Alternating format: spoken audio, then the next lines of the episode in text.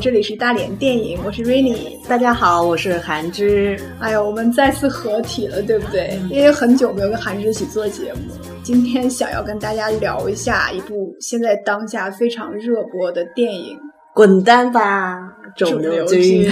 我不知道朋友们看过这部电影的有多少，可能这个片子应该是刚刚上映吧？应该是票房还是很高的。嗯，因为它还是有一定的基础，比如说，因为这个电影是漫画改编的，积累了一些漫画的粉丝，从漫画到。包括网络上面的很多网友啊，包括就是熊顿当时病前的那一段日子，然后有很多网友都跟他像是同生共死的感觉。对对啊，对，因为这个是是因为本身嘛，这个故事它不是凭空杜撰的，它是一个根据真人真事改编的。熊顿这个漫画家哎为原型，对他亲身经历的这么一场绝症前与。病魔的一次一次斗争啊！而且其实熊顿本人就是故事主人公，其实已经离开了我们。所以当我看到这个电影出来的时候，我会觉得，哎呀，也许熊顿在天堂可以欣慰了吧？嗯，我觉得像在这部电影里面，他。呃，为什么他是以？因为最近都是以口碑来宣传他，说觉觉得这部电影啊，大家都要去看。为什么？那主要还是因为它本身的内容是一个以轻松愉快的方式来包装了一个患了绝症，但是又不是那么悲观的，又是一一个非常乐观和开朗的一个心态的一个。一个少女的形象，以这个真真人为原型的一个故事，而跟之前的所有得了癌症的这些电影故事都不一样的是，它是把绝症作为故事的一个核心，而不是绝症为了爱情来服务。我们也知道，包括韩剧啊，还有我们现在。国产国产的很多偶像韩剧，他们都是都植入了一个患有绝症的少女作为这个主角。对，但是其实他们这个人物的设定大多都是为了推动情节的发展，比如说大家讲一个爱情故事啊，或者巴拉巴拉怎样。但是这个电影其实有点不同，对，就是它是就像刚才韩志说的，它其实就核心就是。呃，我患了绝症，然后我跟绝症病魔怎么去斗争？就我临终前的这段日子，实际上熊顿他只是呃用他自己非常中二少女的那种表达方式来记录他临终前的这段日子。对，那样说通俗一点，也就。对，就就是这么一个本质。对，我记得韩志好像以前讲过，说你其实很早就接触过这个题材。对，在他没有改编成电影之前吧，我在跟一家影视公司在聊，因为他们在跟我聊说，你觉得最近有什么？你觉你认为可以改成影视剧题材的一个一个故事吗？嗯，我当时就这个叫什么叫 IP 吗？哎，对，是吗？就是我们现在流行的 IP 了。实际上，IP 这个东西就很早都有的，其实改编就是拿别人的。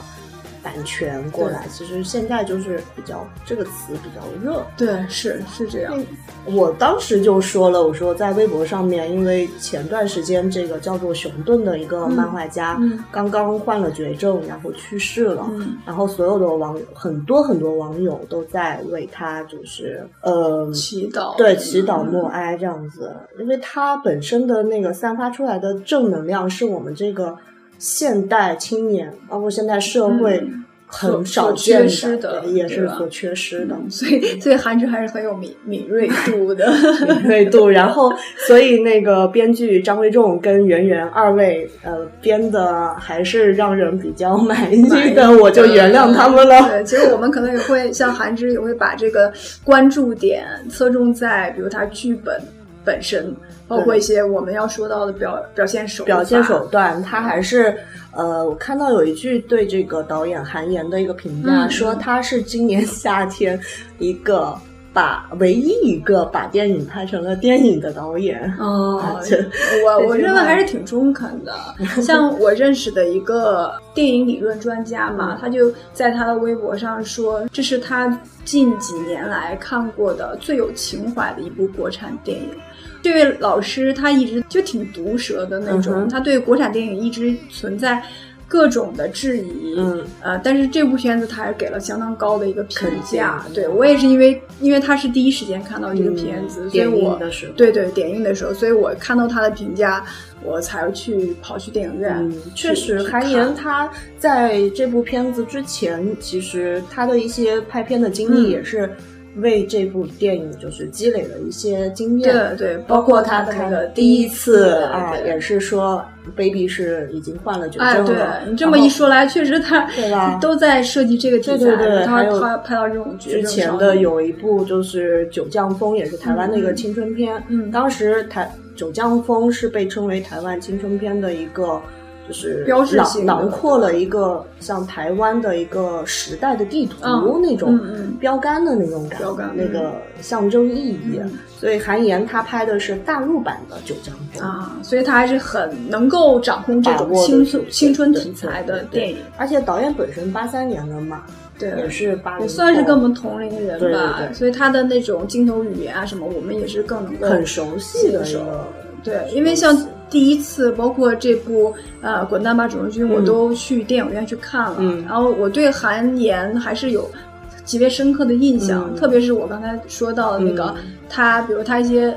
表现手法，嗯，例如他对于灯光的运用，我不知道他这两部电影的用的摄像是不是同一个人或者一个团队，但是我还对他的那种光的运用还还印象挺深刻的，比如他用一些什么大逆光啊，包括他有些很暖的光，让人觉得呃很美，很美，很美，很唯美的。他把握人物的这种细微的心态，对，做的做的很棒，而且其实他讲故事的能力也还是他。他是把很多像画面感的东西，他把很多电影手段全都用在这部电影里面了。像他这恶搞的一些美剧、韩剧，包括我们的宫斗戏，对，像这部里面其实很多。其实这些东西，对我觉得美术组也是蛮拼的。对，其实像他这种题材，像近几年我也发现很多青春电影里面会用很多像什么漫画的手段呀，对，包括游戏的手法。粉丝啊和受众对年龄就是他会把这些还挺有些 二次元的东西用在用在这个电影里面，给人一种耳目一新的感觉。他们用的语言是很贴近年轻人的这种接受方式。对对，很有趣的是，它前面前半部分非常的喜剧，很多很多的喜剧元素，让你就是看到笑的笑就不行。但是这个也为后面的这种做了铺垫。点后面我真的是哭到不行。我觉得他主要就是塑造了呃熊顿这个，虽然外表非常的二，嗯，以他自己说就是中二少女，外表是这样子一个女孩，但是内心是非常美好又纯净的，嗯，包括他对爱情的渴望，对友情的一个珍惜，嗯，然后他怎么仗义的帮朋友就是讨回公道，有一些。电影里面段落，我想应该熊顿在现实当中肯定也是这样子的一个姑娘，对，不然也不会有那么多她的朋友。是熊，一方面是白百合在这部剧里面她诠释的非常到位，可能熊顿本身这个人物的性格特质跟她跟白百合可能也会有一些相同的地方，比如大大咧咧呀，很开朗啊，很热情啊，古灵精怪，对啊，正能量，可能这些都有。都有相似，所以白百合在诠释上也没有太大的难度。但是，嗯，熊顿这个人物真正在我心中立起来，还是我在看完这个电影后，我去找了，就是熊顿曾经上过《鲁豫有约》，他访谈对访谈。其实，在他上完这个访谈的第十二天，他就离开了我们。我看了那个访谈以后，我就好感慨。我说，这么好的一个姑娘，性对，真的，这女孩性格好到让你觉得。就喜欢到喜欢到不行，就这么像一个精灵一样，就是带给你的东西都是正能量。对，你觉得你身边假设有这么一个女孩，你你简直真的就是正能量爆棚，很宝贵的一个这样一个可爱的女孩却离开了我。所以我想起来鲁迅的一句话说：“悲剧是什么？悲剧就是把美好的东西撕碎给人看。”啊，好心痛！这句话真的用在这个。这这个熊顿和包括这部电影这件事情上面，真的是很很恰当。对，那刚才说到了电影本身的一些细节的问题，说到这部电影嘛，就是《滚蛋吧，肿瘤君》。它其实也算是一部小妞电影，嗯，对不对？对。其实说到小妞电影概念的话，大家可以去问度娘。但是我们就是想举一些我们看过的或者印象比较深的一些片子嘛。还是你看过哪些？我觉得，如果是说国外的，就是之前有。呃，朱朱尼亚罗伯茨演的一些《风月俏佳人》，有那个《落跑新娘》，其实也哎，对，算的，对。然后安妮海瑟薇的《公主日记》，应应该都是的。对，还有那个我看过，就是《律政俏佳人》，嗯嗯嗯，那个也是挺典型的一个小牛小牛电影。还有你刚才说的那些，包括就是那个 Ryan，他也拍过很多。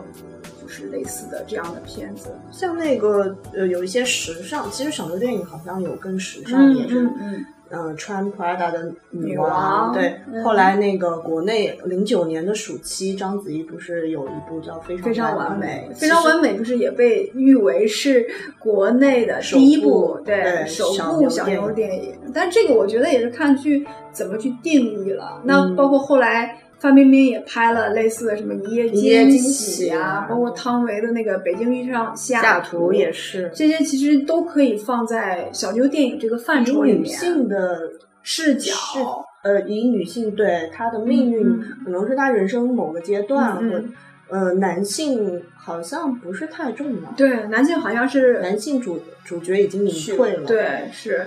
然后这里面大多都会展现女性的一种。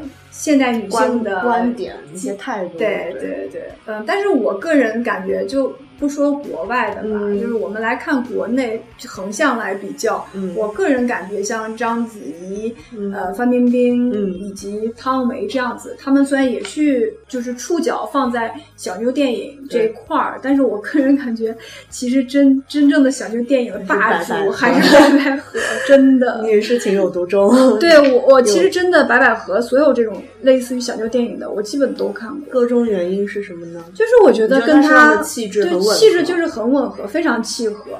因为我觉得像找到自己从影的一条路。哎，是虽然说有有有些人也会质疑说你。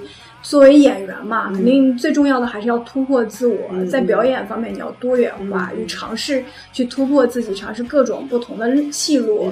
可能白百合接戏上面相对相对单一一些。对对对，啊，这部电影表演上面其实也有突破，也是到到有的网友其实真有点夸大其词，说到了他表演生涯的一个巅峰，因为是啊，因为他前面。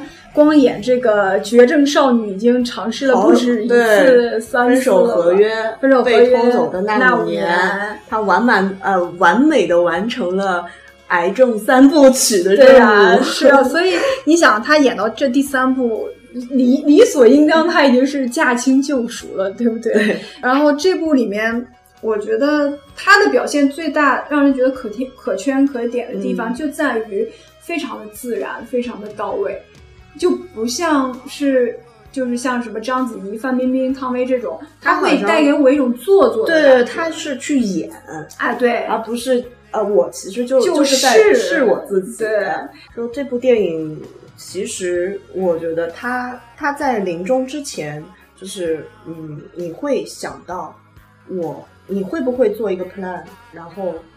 我今天可能要做哪些事情？虽然我一边是在治疗、被治疗中，一边我肯定要想到，我的生命是现在的长度是有限的了，我能不能把这个宽度给，就是稍微稍微能够呃自主自主的稍微拓宽一点？那么我就会想到婆婆。比如说，我要跟妈妈在一起，嗯，我的亲情这部分我要做什么？我的友情我要……你看这这这个电影里面，他就是对于亲情部分，他可能会抱着妈妈睡觉，跟妈妈聊天。那友情部分就是他会。拿出时间跟朋友一起去嗨啊！对，去。像这帮朋友也非常，我们看到的非常感动，因为他们每个人都陪熊顿剃了光头，对，然后出去做了很多熊顿可能平时就很疯狂的事情，对，平时没有时间做的事情，但是电影渲染这个情绪的时候也非常到位啊。他说：“呃，我还没有去享受极光的一次呃沐浴，还没有怎么样怎么样。”他把所有普通人，包括上班族，然后我们现在年轻人，就平时焦虑的日常生活全部抛在一边。我们想到的就是给你制造的这样的一个环境，就是让你去想，你的生命有哪些东西还值得你去去完去完成的。就是有很多好几段台词，比如说他跟妈妈在一起，嗯，摸着他妈妈的嘴唇，跟他说：“其实我觉得这对你们来说挺不容易，挺难的，嗯，对我来说也挺难的。”那段真的把那种。悲剧的，或者说最感人的那块儿推到了高潮。我觉得最最开始是其实是一个温馨的开头，是他是抱着妈妈回忆童年的一些趣事，但后来就是在交代后事了。其实在跟妈妈说，我的银行卡呀，我的什么卡的密码都是你你想知道我的银行卡密码吗？妈说一边织毛衣，我不想知道。然后他说你生日呢？然后说还有一些乱七八糟的卡也都都是你的生日，对。然后我我怕我忘记了，怕我忘了。所以虽然这些话听起来都很平时，都很家常，但是你在那一刻就会被点燃那个泪点。所以说这个电影它把亲情的这个点就诠释的非常好，包括熊顿在最后跟他妈说，他妈说啊，就你你这病好了，赶紧跟我回家去，别在这儿瞎折腾。嗯熊顿说。他妈干嘛呢？我在这儿才打开局面，我真的是有很多很熟悉的东西在，所以这也是这个电影我觉得很很接地气的。他是很深很深入的了解到人物的心理，对，包括他到后面你说。呃，友情方面我们怎么表现？那个艾米，虽然我不知道他怎么突然是做别人小三了，但是就是说两个人的这种友情可能出现了一点点危机，是，就是其实他们友情的根基还是很牢很牢固的。那里面不是有一句话吗？还是说，我可以失恋十次，但不可以失去你。对这句话，我当时听了，觉得啊，好感动。Rainy，我可以失恋十次，都是你陪我的，我不可以失去你一次。对啊，所以这就是友情啊。那你觉得他在于诠释友情的时候，一点都不矫造作，嗯，就很真很真。嗯，我们都没有谈到爱情哎，其实爱情其实他在，我不知道熊顿在。就是生前他一定是因为幻想出来的这个男医生吧？不是，是真的是有这样的一个大帅哥男医生吗？对，他在做访谈的时候，呃，他就说住医院多无聊啊，那我还不看帅哥，我干嘛呢？可能真的在这医院里 就有梁医生这样的角色存在，所以他在他的漫画中也大肆的。就渲染了他跟这个梁医生的种种邂逅啊，真的太不容易了。你说面面临着自己即将要失去的生命的时候，还能够这么用这种积极和乐观的一个正常少女的心态去面对他，普通人根本做不到。我离开电影院的时候，我整个人都是恍惚的。哦，我也是，很久都无法出戏。是我一个人在沉浸在那个 我一个人走在回去的路上，我就觉得很长时间没有，就是说国产电影有一个主题和能量去感染到你。对，其实这部片子在看之前，我也没有抱有太大的幻想，因为预告片看完以后。我就想说，哎，这次白百合又接了一个比较雷同的这个角色，但是当我真正看了以后，我会发现这部完全不同。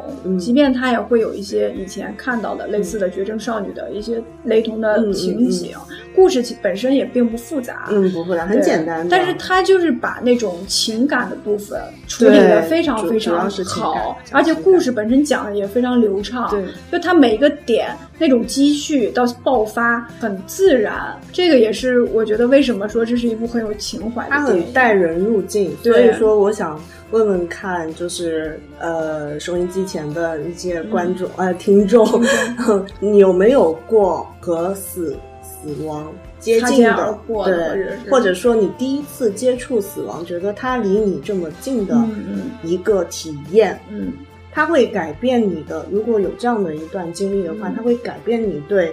人生的一个认知，认知，对，它会拓宽你的视野，包括你平时对生命的一个感知程度。对，所以我看那个片子有一个很触目惊心的感受，嗯，就是一定要善待自己，要善待自己的身体，因为像我跟韩志也说，对你周围的人要对，而且也许第二天。就像 最近很流行说，明天和意外到底哪哪一个先到？现在我们生活在这个社会，压力是很大的，是包括这种生活的压力啊、工作的压力啊，这个强度和节奏都是给现代人带来的一些不得不不去避呃无法去避免回避的东西。但是你看，像这个戏中的熊顿，他虽然没有交代他为什么突然得了绝症。但是有一些细节还是能看出来，它是一个。为了工作很拼命的，日夜颠倒的，这个饮食不规律的，一直在创作的。对，是这样一个工作状态、生活状态。所以我认为这个可能对于他得绝症、绝症也是起到了一个 一个推波助澜的作用。就是人的身身体是是不会说谎的。对，所以我在这边也提醒我的各位青年编剧，或者是周围的各位艺术家，他创作的时候一定是。也要善待自己身体，所以也在这儿呼吁嘛，就呼吁大家，在你创作或者是为了生活、为了生计而打拼的时候，千万也不要忘记自己的身体，因为你要知道，你的身体不只是自己的。哎呀，聊了很多，对，真的聊了很多，也是因为这部片子让我们想到了很多很多。它还是对人生的一种态度上的一个，就是给我们带来很多感染力，就是说影响了我们对从事。或者回头看我们的人生，我或者是往前看，我们应该用怎么样的一个积极的心态去做这个事情和过好每一天？这样。虽然说这部影片是以一个悲剧来结束的，但是它却带给了我们满满的正能量。所以在这个片子里面得到了很多在国产片里面是很少见的，这也是它很可贵的地方。关于这部影片就聊到这儿，也不是说打广告吧，但是希望。大家有机会去影院去支持一下这部国产电影，嗯，感受一下从笑到泪的这么一个过程。对的，那跟大家说再见了，拜拜，拜拜。如果